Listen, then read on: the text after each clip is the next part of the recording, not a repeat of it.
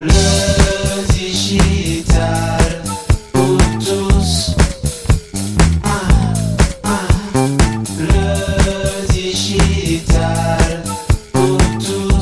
Hello, hello, bonjour à vous tous. Bienvenue pour ce formidable rendez-vous du vendredi. C'est le débrief de la rédac. Oh là là, c'est bonheur. On prend une, du recul, on se rebalaye les épisodes de la semaine. Chaque vendredi, celles et ceux qui ont été présents durant la semaine ont noté des choses, ont noté des idées, ont noté des punchlines et les partagent en direct. Voilà, c'est comme ça. C'est le débrief du vendredi avec la rédax, un petit moment de bonheur, une prise de recul nécessaire pour mieux comprendre ce monde qui nous entoure.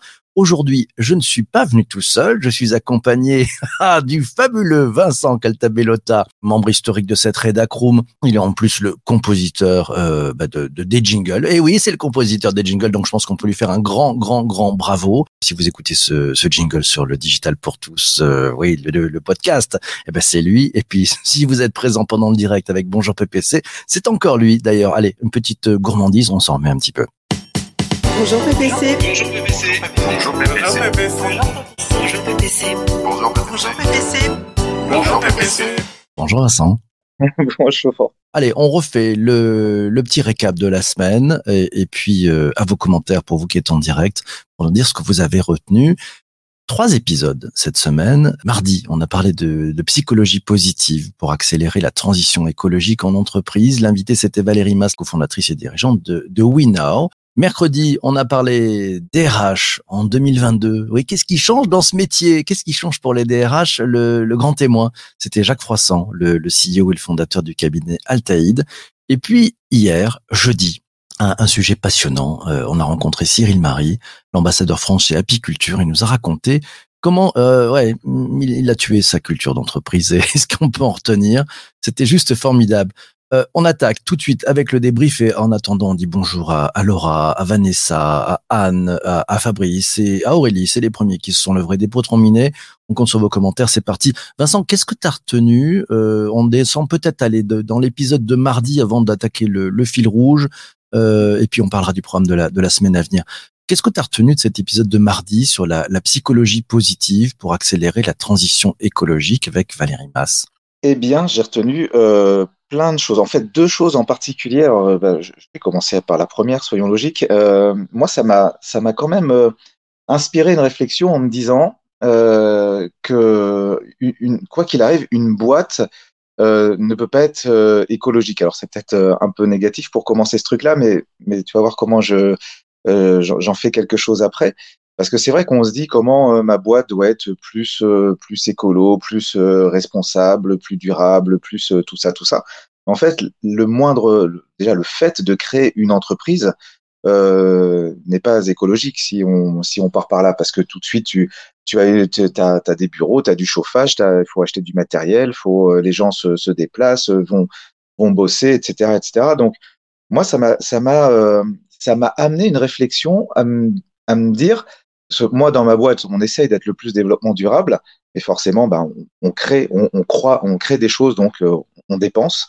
Euh, je me suis dit, est-ce qu'il n'y aurait pas une manière complètement différente euh, d'imaginer l'entreprise qui soit, elle, euh, peut-être, alors peut-être pas dans une forme de décroissance, mais dans une forme de création de valeur, avec un minimum, minimum, minimum de, de, de dépenses euh, énergétique, un maximum de, euh, de responsabilisation écologique. Alors j'ai pas la réponse, mais en tout cas ça m'a euh, en, en, plus porté par euh, tous les débats qui y a actuellement avec l'élection présidentielle.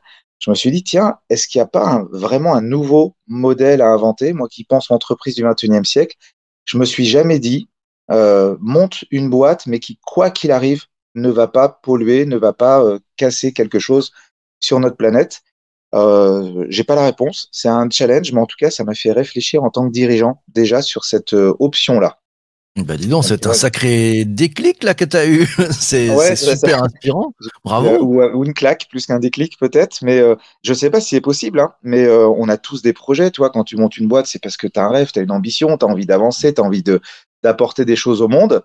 Et puis en fait, bah, par défaut, tu apportes déjà du, du pas bon à la planète. Donc euh, voilà, réflexion, réflexion très philosophique pour lancer ce vendredi 22. Mais d'assister en direct à une révolution du business model Canvas, au prisme de la transition écologique. Magnifique. Commentaire, tiens, de, Vanessa qui nous dit, euh, il n'est plus vraiment temps d'être écologique, mais il faut être éveillé et conscient. Euh, voilà, puis elle, nous dit qu'en parenthèse que l'entreprise peut être agile, ça serait déjà, ça serait déjà ça. C'est vrai, ça accélérerait probablement euh, cette prise de conscience. J'ai adoré, j'ai adoré cet épisode avec euh, avec Valérie de mon côté. Euh, j'ai trouvé ça très intéressant puisque finalement c'est un sujet de transformation, hein, c'est la, la transition écologique, mais c'est avant tout un sujet de transformation. Et ces transformations, ben, ça se fait avec les hommes et les femmes. Voilà, c'est toujours pareil, les transformations.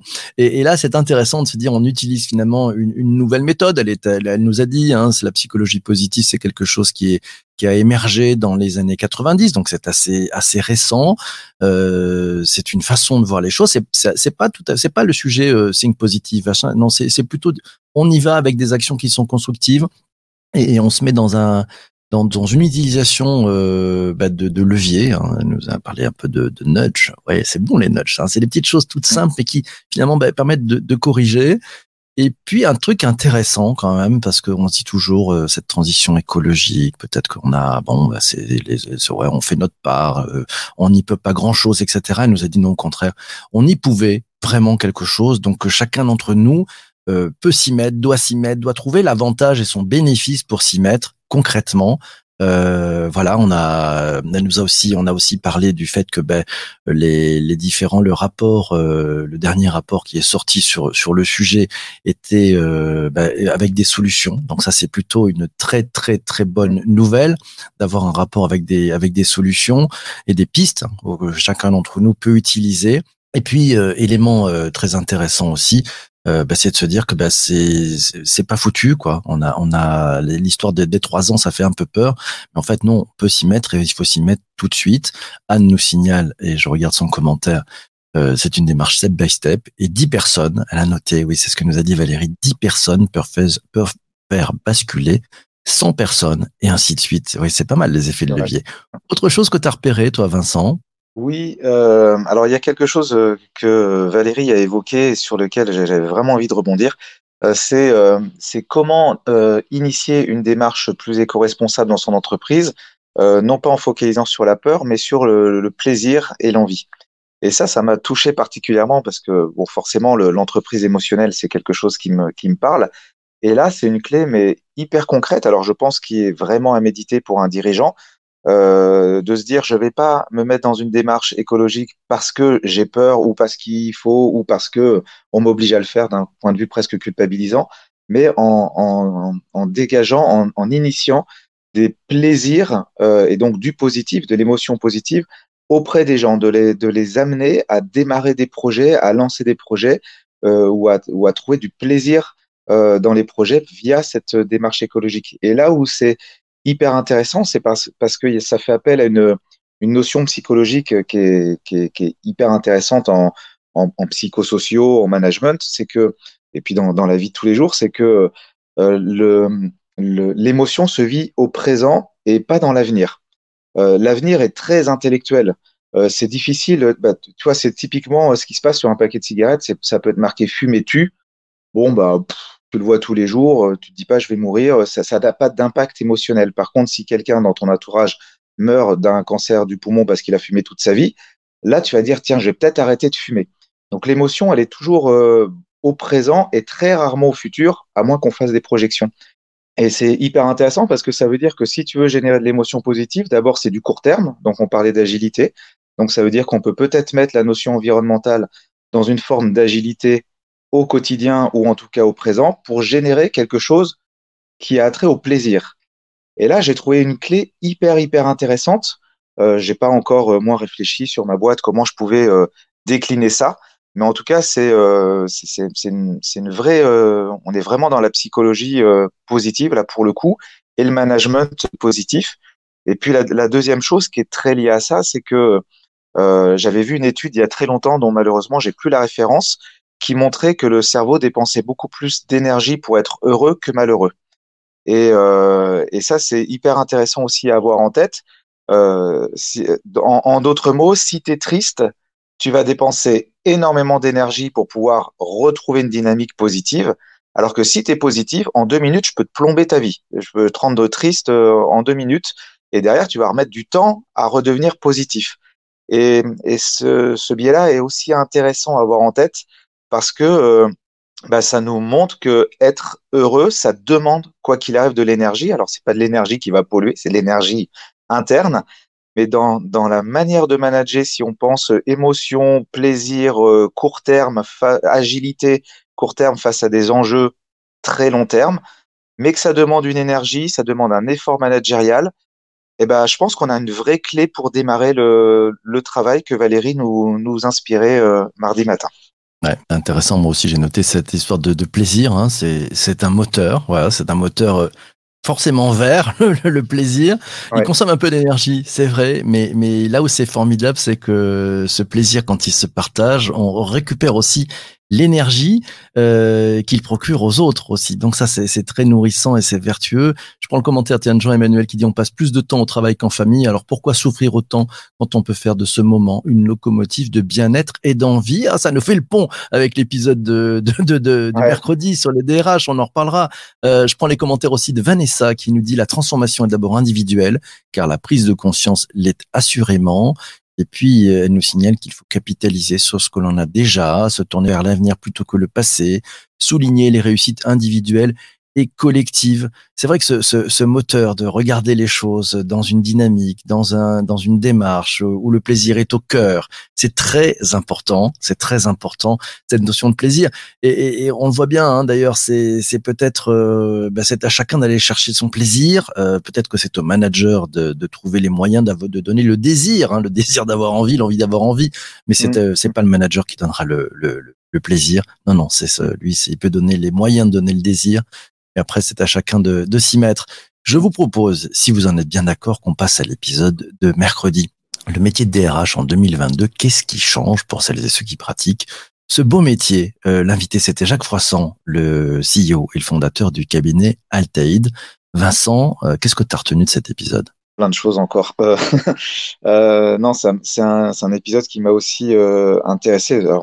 Moi, pour le coup, je travaille beaucoup avec les DRH, c'est mes clients depuis des années, des années, et j'ai vu, euh, j'ai vu leur transformation euh, ces dernières années, et, euh, et elle n'est pas facile. Honnêtement, il a, il a, il a brossé un tableau un peu, euh, alors pas sombre, mais en tout cas euh, délicat de, de la transformation du métier de DRH, et, et, et je le partage complètement. Et, et j'avais même écrit un article il y a quelques temps qui s'appelle Les RH sont-elles vraiment agiles? Et indirectement, c'était peuvent-elles vraiment l'être? Alors oui, elles peuvent l'être, bien sûr, mais euh, mais il y a, y a plein de raisons qui, euh, qui font que c'est difficile euh, d'être agile. Et, si je peux me permettre euh, une petite minute, cet épisode, il m'a euh, il amené à réfléchir vraiment sur ce métier de RH. Et je me suis, j'ai eu un flash que je vais partager avec vous. C'est que je me suis dit, quel est le travail d'un RH précisément? Et, et quelles sont ses sources de, de, de changement et d'obligation de changer l'axe de son métier. Et en fait, j'en ai trouvé 16. 16 euh, sources, euh, ou en tout cas sujets, qu'ils doivent gérer actuellement en rapport avec les RH. C'est titanesque. Euh, quand tu prends les 16, il y a la gestion du télétravail, la notion de la marque employeur, l'agilité de l'entreprise. Euh, se, il se transforme tout doucement en conseil en organisation auprès des COMEX. Euh, ils doivent recruter des talents et les conserver. Ils doivent gérer la pénurie des talents. Ils doivent euh, transformer la formation. Euh, ils doivent gérer les nouvelles technologies et les liens avec les DSI, chose qu'ils ne faisaient pas avant, en tout cas pas autant. Ils doivent travailler à l'avenir des métiers, l'ancien GPEC entre autres. Ils doivent travailler sur la motivation des middle managers. Ils doivent travailler sur l'intergénérationnel, l'inclusion. Ils doivent travailler maintenant sur la gestion du harcèlement moral et sexuel, sur la RSE, sur la législation, sur la revalorisation des salaires, c'est titanesque. Enfin, en fait, je me suis dit, euh, merci les RH, quoi. Vraiment. Ouais, c'est dingue, c'est dingue, c'est dingue. Voilà, et donc, et, et le pire, c'est que ces RH, on les a laissés tout seuls à gérer leur propre transformation parce qu'on considère qu'ils sont RH, donc humains, qui maîtrisent l'humain, qui maîtrisent euh, tout ça, et, et je, je, je, discutais il y a il y a dix jours avec une, une cliente euh, DRH, euh, alors qui, qui, est au Luxembourg, mais peu importe. et euh, qui me disait que euh, euh, clairement, elle me dit, je, j'ai- en, en toute modestie, elle me disait, j'aime bien discuter avec toi parce que euh, on, euh, ça me donne des pistes, parce qu'on me demande plein de choses, on me demande plein de, de, de gérer plein de projets, mais moi, je dois me former toute seule euh, à tout ça. Et c'est euh, c'est du niveau d'une direction d'entreprise, clairement. Donc, euh, donc voilà ce que je voulais partager avec vous ce matin et dire vraiment merci aux RH euh, qui font un boulot titanesque et, hyper intéressant. C'est vrai qu'on peut leur dire un grand merci. C'est ce que j'ai mis d'ailleurs dans mon introduction de l'épisode. Je crois qu'on s'est pas tous rendu compte de l'énorme boulot que les RH ont fait pendant le, confinement, comment ils ont dû gérer, mais vraiment euh, à marche forcée, tous ces changements, toutes ces énormes transformations, d'être au rendez-vous, de de- d'écouter les personnes, de les aider et autres. Jacques nous a révélé, et moi ça a été euh, vraiment un, un point de découverte aussi, finalement, c'est, tu le disais, Vincent, euh, c'est une fonction qui est, qui est sous-staffée, euh, où ils n'ont pas forcément d'énormes budgets. Au fil du temps, bah, euh, c'est-à-dire qu'on a moins d'argent que sur les commerciaux, etc. Et pourtant, c'est, le capital social de l'entreprise qu'ils ont entre les mains, euh, l'asset le plus important d'une entreprise. Hein, si vous enlevez les gens, l'entreprise, elle vaut plus rien. Euh, et, donc voilà, il y a, peut-être ce rattrapage qui, qui aura lieu. Moi, ça m'a ouvert pas mal de choses. Je prends les, les commentaires de, de Vanessa Canoté. Oui, il y a des propos de, de de Jacques, euh, on a géré du personnel, puis des ressources humaines. Et puis Vanessa me dit maintenant, il faudra accompagner des humains dans un environnement qui change. Et puis peut-être euh, donner euh, aux RH les moyens de se prendre en charge, de se développer, de devenir autonome. Ça leur laissera, selon Vanessa, plus de temps pour se pencher sur des problématiques beaucoup plus stratégiques. Et tu l'énonçais, Vincent, c'est incroyable. Ces 16, ces 16 tâches en parallèle de tout le reste, c'est juste énormissime. J'ai pas parlé de la paye, j'ai pas parlé. Enfin, il y a d'autres choses en plus. Hein. Mais euh, c'est, et en plus, ce qui est, euh, ce qui est presque pire, c'est que, alors c'est très bien. Par contre, euh, c'est vraiment une, un changement qu'il fallait faire parce que euh, les RH, euh, c'était pas réputé pour être entre guillemets il y a 20 ans euh, les gens les plus agiles, les plus dans le business, les plus moteurs dans l'entreprise. Donc là maintenant, ils ont vraiment opéré cette transformation, mais intellectuellement, on leur demande maintenant d'être au Comex et en plus d'être proche des collaborateurs et de connaître le métier des collaborateurs. Bah, c'est un grand écart euh, vertical, horizontal, transversal de, de tout. Euh, mais par contre, c'était nécessaire. C'est le, le métier de RH est devenu un métier passionnant, mais vraiment passionnant, quoi. C'est et en plus, il y a tellement de manières de le faire selon ton que tu sois dans le BTP, dans une boîte de conseil, une start-up, euh, une banque. Enfin, il y a, y a plein de manières de faire son, son métier. Et c'est, c'est, ça devient créatif, ça devient humain, ça devient euh, projectif. Ça, c'est hyper intéressant. Donc, je comprends la fatigue. Ouais, la Euh, fatigue. Hein. On nous parlait. Jacques, hein, ça peut cette fatigue, voir ces, ces démissions. Il nous disait aussi qu'il y avait des, des gens qui voulaient plus faire ce métier parce qu'il était trop dur. Et pourtant, il a, comme tu le dis, beaucoup, beaucoup, beaucoup de sens. Euh, c'est au cœur des, des transformations. Hein, c'est vraiment un métier cœur. Euh, voilà, bon épisode de, de passionnant et, et, Ah ouais. c'est, ce sera. Je pense qu'on réinvitera Jacques parce qu'on a, on a découvert quand même pas mal de choses sur le sujet. Euh, je vous propose, si vous en êtes d'accord, qu'on passe à l'épisode de, de jeudi. Euh, tuer sa culture, ça change quoi pour l'entreprise? On en a parlé avec Cyril Marie, euh, l'ambassadeur français Apiculture, un homme qui a, euh, ouais, qui, qui s'est planté et qui nous a expliqué comment il avait raté la culture d'entreprise et ce qui l'a amené à, à changer. T'as pensé quoi de ce témoignage, Vincent? Il y a le témoignage et avant le témoignage, il y a le titre. Tuer sa culture. Je me suis permis de l'interpréter et de le transformer par tuer sa culture. En deux mots, tuer. Et, euh, et parce que c'est vrai qu'un dirigeant est la culture de son entreprise euh, avant de la tuer. Et, euh, et, j'ai trouvé le, le, témoignage de Cyril assez, alors j'allais dire touchant, mais en fait pas forcément touchant. Je pense qu'il l'aurait été au moment où il était dans, dans le creux de la vague. Là, il avait beaucoup de recul, donc c'était beaucoup plus raisonné. C'était, c'était donc, donc il y avait en plus, par contre, une vraie analyse, donc c'était intéressant.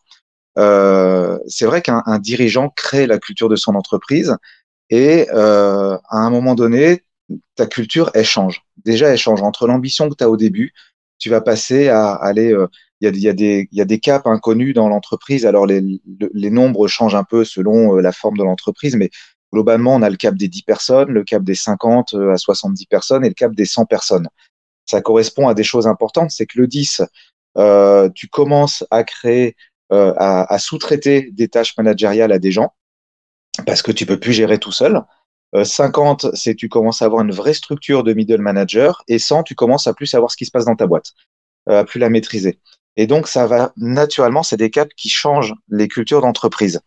Donc, ce qui est intéressant et, le reflet que nous faisait Cyril, c'est que euh, le dirigeant est sa culture d'entreprise, il a ses rêves, ses ambitions, mais malheureusement, ça va changer. Malheureusement, ça va évoluer. Et si le dirigeant ne se sent plus aligné sur sa culture, eh ben, il y a deux options. Soit il s'en rend compte et il doit la faire changer, il la fait évoluer. Souvent, c'est ce qui se passe. Mais il y a un moment où il est plus aligné.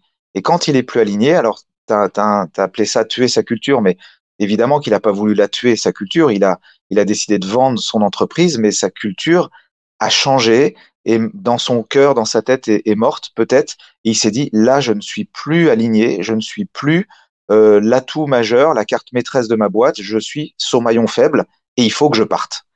Et là, c'est, euh, je vais te laisser euh, peut-être euh, prendre la main, mais j'ai une autre réflexion sur euh, la réflexion de quand partir. Je, je, je t'en parle juste après, mais en tout cas, cette première réflexion, la d'évolution de la boîte et d'être sa boîte et de se rendre compte qu'on n'est plus sa boîte. Et ça, Ouais, c'est fort. Très très fort, hein. c'est ce que nous signale Vanessa, euh, très active ce matin, merci. C'était le témoignage, nous dit-elle, d'une personne qui a su se remettre en question et a osé partager avec nous ses émotions. Elle a trouvé ça assez touchant pour sa part. Euh, moi, j'ai trouvé ça aussi très touchant, euh, très riche. Hein, ces, ces partages de finalement de, ben, on partage une, on partage un, un fail, ouais, un, un truc on s'est planté. Il a dit, moi, je me suis cassé la gueule. Il nous l'a dit, il a osé, c'est bien, et puis il en a tiré parti. J'ai aussi trouvé, euh, avant de te redonner le, le, le micro, Vincent, un point qui m'a fait vraiment réfléchir. Il a parlé euh, en disant la l'entreprise, il y a des actionnaires. Ok, le patron peut être un actionnaire de son entreprise. Euh, et il nous a dit, la culture d'entreprise, il faut voir ça comme une copropriété. C'est-à-dire Oui. que nous sommes, euh, les salariés de l'entreprise sont des copropriétaires de cette culture d'entreprise. Et donc, on doit y faire attention. On doit, euh, bah, c'est des parties communes. Hein. Il y a des parties communes. Il faut y faire gaffe. On va pas salir le mur de l'entrée. Euh, et ça m'a fait, ça m'a fait réfléchir aussi parce que bon, bah, dans les entreprises, il y en a qui, ont, sont très très forts sur la culture, puis d'autres qui ont tendance un peu à regarder ce qui va pas, à faire du bashing et autres. Et je me suis dit, bah, en fait, ils salissent la copropriété, quoi. Donc, il y a peut-être à revisiter les choses et, et alors dire, hey, stop, t'es en train de salir le, le mur de la copropriété. Là, rentre pas là-dedans, c'est pas la peine. On va, on va le remettre au propre, au contraire. Euh, Anne nous signale d'ailleurs que ce témoignage de, de Cyril avait beaucoup de cran et, et de courage. Et merci Anne pour, euh, pour Mm. euh, noté ceci. Vincent, tu voulais rajouter quelque chose? Ouais, je voulais rajouter, mais juste avant, je, re- je reviens sur la copropriété. Tu as raison, j'avais oublié ce point-là. Et sur le coup, quand il a dit ça, j'ai fait un, j'ai fait un bond en arrière. Je me suis dit, bah non, c'est pas une copropriété. Euh, attends, je suis dirigeant, j'ai mis de l'argent, j'ai mis des efforts, euh, je dors pas la nuit. Euh, bah, c'est moi qui ai construit ce truc-là. Donc c'est, ils sont locataires, mais ils sont pas copropriétaires. Et puis deux minutes après, enfin une après cette euh, cette charge émotionnelle passée euh, où j'ai fait un bond d'un mètre en arrière, je me suis dit bah est-ce que ta propriété aurait été la même sans les collaborateurs? Puis je me suis dit, bah non.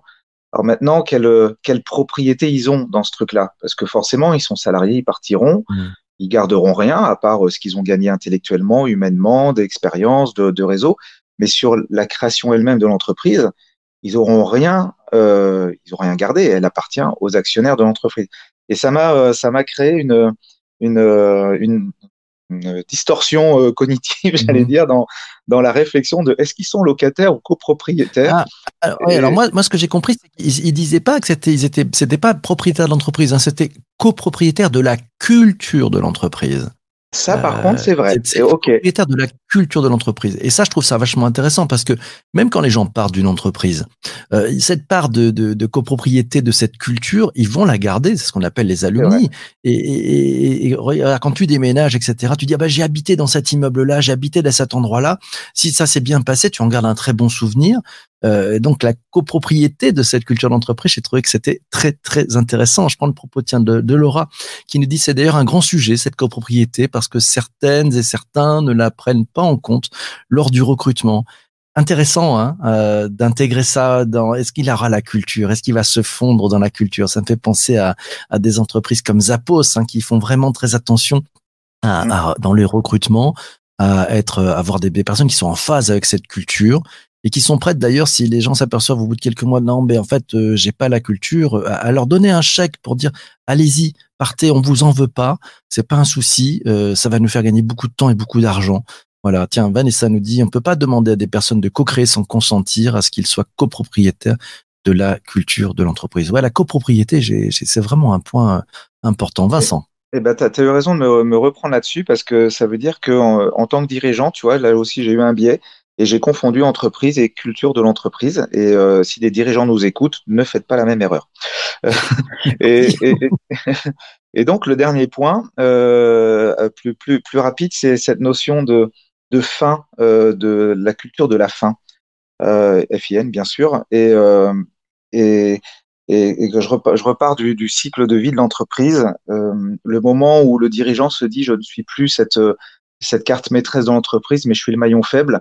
Euh, ça m'a laissé aussi euh, réfléchir sur une grande discussion que j'avais eue avec, avec des amis, à se dire est-ce qu'un un dirigeant doit prévoir sa propre fin dans l'entreprise? Euh, C'est vrai, quand tu montes une boîte, tu ne te vois pas partir, à part quelques boîtes où tu dis tiens, je monte la boîte pour tant d'années, ou tiens, j'ai un petit business là sur deux ans, et puis, puis après, je fais autre chose. Mais quand on a un vrai projet avec une vraie culture d'embaucher, de, créer des produits, des services qui vont aider le, les gens, le monde, etc., tu penses pas partir. Et c'est un vrai travail. Il y a très peu d'articles qui parlent de prévoir la fin de sa boîte ou prévoir le départ du dirigeant. Et c'est une vraie réflexion qu'il faut avoir parce qu'on parle d'agilité des entreprises, on parle de court terme. Et c'est vrai qu'il y a une vraie réflexion à se dire est-ce que le dirigeant doit rester dans l'entreprise? On a, on a des exemples très concrets et fameux de dirigeants qui sont fait virer leur propre boîte, hein, Steve Jobs le premier. Euh, mais c'est une vraie réflexion euh, que chaque dirigeant doit avoir d'anticiper sa fin, euh, avec tout ce que ça peut avoir de bon aussi. Hein, c'est une nouvelle vie, c'est plein d'autres choses, etc. Et on n'en parle pas beaucoup. Voilà. Et, et c'était intéressant d'avoir le témoignage de Cyril sur sa propre fin et comment il s'en est rendu compte et comment il l'a géré. Ouais, très très riche hein, comme euh, comme euh, effectivement témoignage. J'ai trouvé ça formidable. On va passer bientôt à votre fil rouge. Hein. Donc vous qui êtes en direct, n'hésitez pas à nous donner le fil rouge. On passe immédiatement. Je, rebondis juste sur le, propos de Laura qui nous dit en fait la culture d'entreprise ça crée des liens de dingue qui durent pour certains depuis plus de 20 ans. Ouais, c'est c'est vrai. Voilà, les alumni, c'est c'est vrai que c'est très très important. Et elle nous signale aussi Laura que c'est un vrai sujet cette transmission d'entreprise qui est très prégnante en ce moment, ouais, ça, ça amène plein de dirigeants à, se poser la question. J'en ai autour de moi qui revendent leur boîte et qui euh, se disent, bah, on, on, la revend, mais c'est pas qu'une question d'argent. Qu'est-ce qu'on peut laisser comme trace et, les candidats, on les sélectionne finalement comment? Allez, on passe Vincent au fil rouge. Euh, je te laisse dégainer le premier. Quel est le fil rouge que tu as trouvé entre ces trois épisodes? Alors, le, le, fil rouge est venu euh, comme, comme un flash d'un coup, c'est humaniste. Euh, humaniste parce qu'on a eu euh, un premier euh, un premier épisode sur la psychologie positive qui est liée à, à, à, notre environnement, à notre planète. Et forcément, quand on pense à notre planète, on pense à une forme de globalité, d'universalité. Et, et, on est c'est une démarche humaniste. les RH, ben, au-delà de humaine, le lien avec humaniste est, est, est, assez direct, même si c'est pas exactement la même chose. Mais un DRH doit-il être humaniste, peut-être un peu, euh, avec tous les, les 16 euh, items que j'ai traités, euh, euh, que j'ai évoqués, pardon. Il y a des, voilà, il y a des choses qui sont de l'ordre de l'humanisme, vraiment. Euh, du, j'ai même pas parlé de bien-être, tu vois. J'aurais pu l'évoquer, même si ça rentre dans RSE, mais c'est une vraie démarche. Et puis la culture d'entreprise, bah là on est dans une vraie démarche humaniste, à moins d'être un dirigeant qui ne pense qu'à l'argent, ce qui arrive parfois bien sûr, mais un, dirigeant a forcément une démarche euh, même minimaliste, euh, humaniste. Et donc c'est le mot qui m'est venu euh, assez naturellement avec son, son parallèle sur la notion d'universalité. Voilà, humaniste et universel. Bien joué, bien, bien vu, bien vu, bien vu. Euh, bah, c'est maintenant mon tour. Vas-y. Alors, moi j'ai trouvé, bon, il y, en avait, y en avait un qui était facile, hein, c'était transformation, c'est-à-dire qu'on prend les trois sujets. Finalement, bon, on est sur un sujet de transition écologique, un sujet bon, des RH qui se réinventent, un sujet de, ben, on change de, on change, euh, ouais, on, on, change de culture, on se réinvente aussi. Euh, c'est pas plus que transformation. Je pense que c'est plutôt réinvention de mon côté. C'est de se dire, bah, finalement, ok, la transition écologique, on en parle depuis euh, des années. Bon, bah, comment on peut réinventer le sujet? Comment on peut réellement le prendre euh, et, trouver euh, finalement l'effet de levier qui fait que ça va changer? Et la psychologie positive en est certainement un et une, méthode très intéressante à utiliser.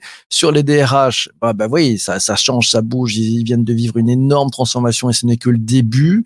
Donc là aussi, c'est réinvention. Peut-être qu'il faut réinventer aussi la façon de travailler pour eux, euh, pour se remettre finalement dans des logiques. euh, et Jacques nous donnait quelques pistes, être beaucoup plus agile.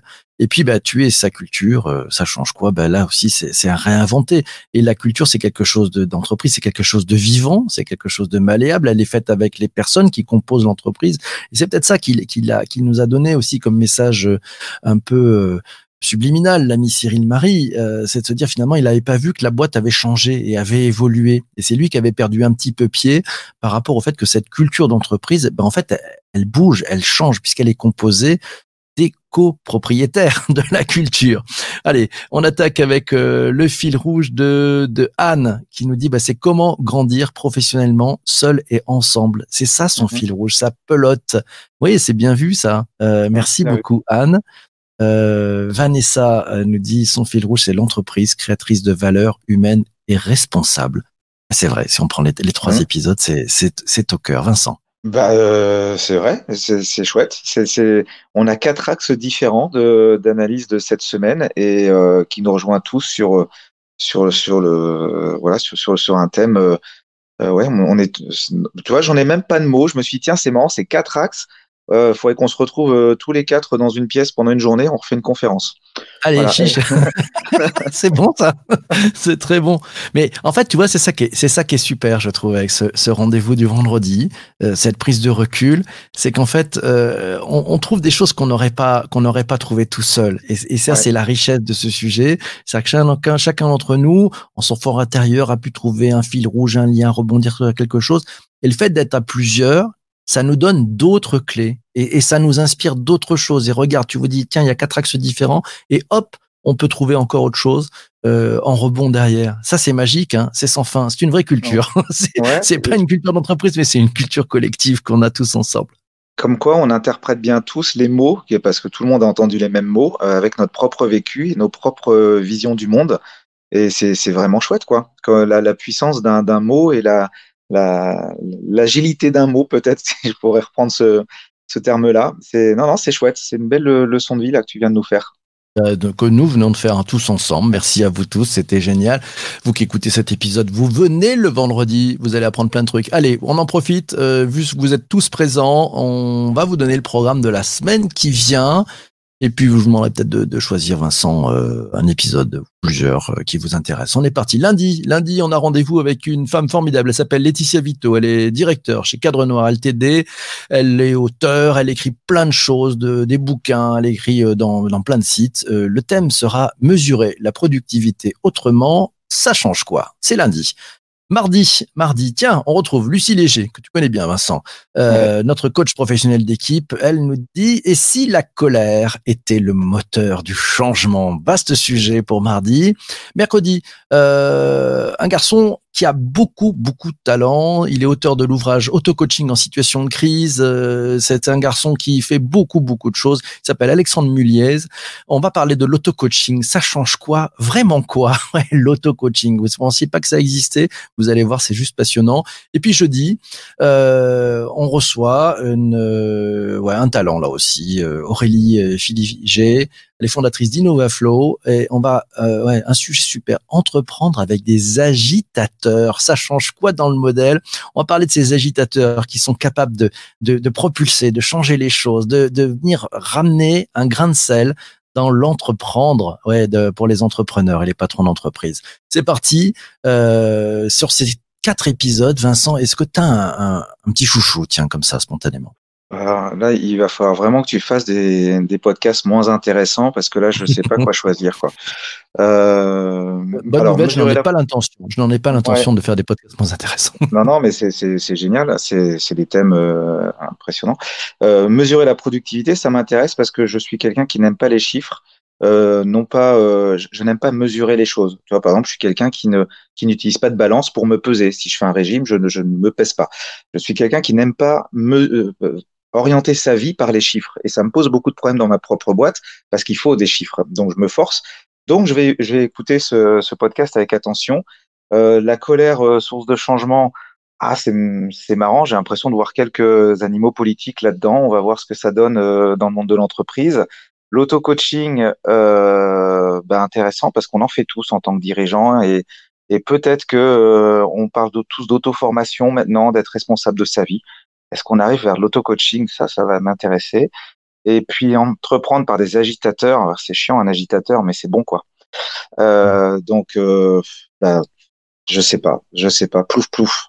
Ouais, On verra à la tous fin. les écouter. Il faudra tous les Voilà. écouter. En plus, vendredi prochain, c'est débrief de la rédac. Vous serez présents, présentes les unes et les autres. Et on aura le grand plaisir d'avoir euh, l'ami Laura Bocobza euh, au micro avec nous pour faire ce, ce retour sur cette folle semaine. Ça va être juste passionnant. Allez, on attaque justement. Allez, avec les, les commentaires. Alors, c'est Vanessa qui nous dit ça, c'est un super programme en perspective. Anne, euh, à voter plutôt pour l'épisode avec euh, Lucie Léger sur euh, et si la colère était le moteur du changement. Ce qui est d'ailleurs le chouchou aussi de, de Vanessa. Et puis, euh, Laura euh, a envie et a hâte d'échanger aussi avec Laetitia Vito, en particulier sur son dernier article euh, qui est paru dans Welcome to the Jungle. Et oui, parce qu'elle écrit dans pas mal de choses, l'amie Laetitia, et notamment on parlera peut-être de son de son dernier de son dernier ouvrage. Voilà, c'est c'est fini pour aujourd'hui pour ce débrief de la rédac. Mille merci Vincent d'être passé ici. On a pris du temps ce matin. Ah ouais, c'est vrai. Le débrief de la rédac, ça dure toujours un peu plus longtemps, mais bon, c'est comme ça, c'est passionnant. Et puis c'est la prise de recul, peut-être qu'elle nécessite un peu plus de, de temps. Mille merci à toi d'avoir écouté ces- cet épisode du podcast. Merci à- aussi à celles et ceux qui ont participé pendant le direct. Il y en a plein qui nous ont écoutés. Certains parlent dans les commentaires. N'hésitez pas, un petit coup, si vous êtes en direct, hop, un petit, un petit mot, paf, paf, paf, j'ai noté ça et ça va très très bien. C'est parti, portez-vous bien, n'oubliez rien. Si vous êtes abonné à la newsletter, c'est super. Si vous n'êtes pas encore, c'est marqué dans les dans les notes de l'épisode. Vous pouvez vous abonner à la newsletter, vous aurez tous les programmes et puis euh, des, des replays, etc. Et Enfin, il y a plein de, il y a plein de cadeaux qui arrivent. On se retrouve lundi matin. On parlera d'un sujet fantastique, c'est euh, la mesure de la productivité, mais autrement. Ça sera avec Laetitia Vito. D'ici là, portez-vous bien et surtout, surtout, ne lâchez rien. Ciao, ciao, ciao.